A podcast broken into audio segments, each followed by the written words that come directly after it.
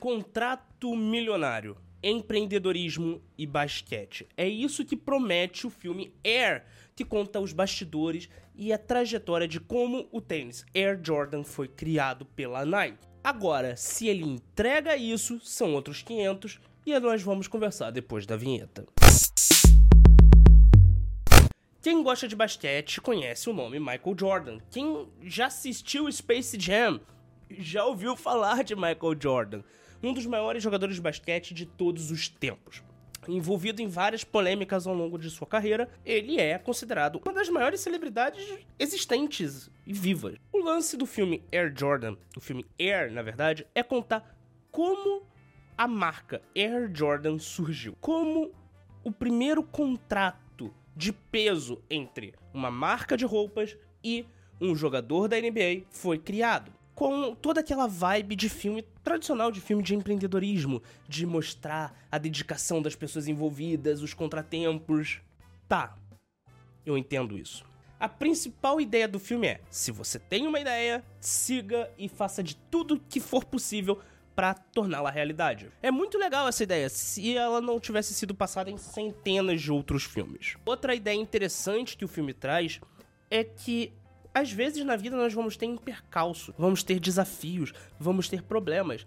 E às vezes precisamos seguir nossos instintos para torná-los realidade. Novamente, nós já vimos isso em vários outros filmes. Então, o que eu quero dizer é o seguinte: o filme tem muitas ideias e mensagens boas e positivas, que nós já vimos em centenas de outros filmes. E o que torna ele especial, o que torna ele diferente? O Michael Jordan, que só aparece de costas ao longo do filme. Basicamente, o que torna o filme especial não é visto, justamente para trazer mais peso ao fato corporativo da Nike.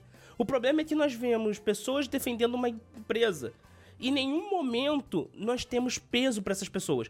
Um momento, um dos personagens falando: Ah, minha filha adora a Nike, Mas é isso. É um filme superficial. É um filme tão simples e uma marca como a Air Jordan uma marca como a Nike merecia uma história melhor, merecia uma coisa melhor. O filme ele enrola em vários momentos para ter mais de duas horas. Sinceramente, ele poderia ser resolvido numa conversa de bar. É, é muito simples. É uma história muito simples. Nós temos atuações maravilhosas do Matt Damon, da Viola Davis, que já são atores muito bem definidos e muito bons, mas nesse filme só fazem o, o feijão com arroz e tudo bem.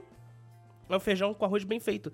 Mas não dão um show de atuação. E sinceramente, tem filmes muito melhor dos dois interpretando.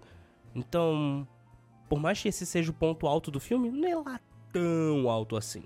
Em resumo, é uma história legal, mas ela é tão superficial que, sinceramente, eu nem sei até que ponto isso é bom. Talvez seja um ótimo filme para você assistir num fim de noite, mas não sei se eu iria no cinema assisti-lo. É um filme legal, com mensagens boas, mensagens positivas, mensagens de empreendedorismo, empoderamento empresarial muito legais. Você sinceramente já viu tantas vezes que torna-se desnecessário. Ele é bem feito, ele é bem produzido, é divertido em muitos momentos, mas a superficialidade não dá juiz a essa história. Talvez algum dia ele se torne, pode ser tornar até cult, mas no momento é só mais um filme de empreendedorismo genético.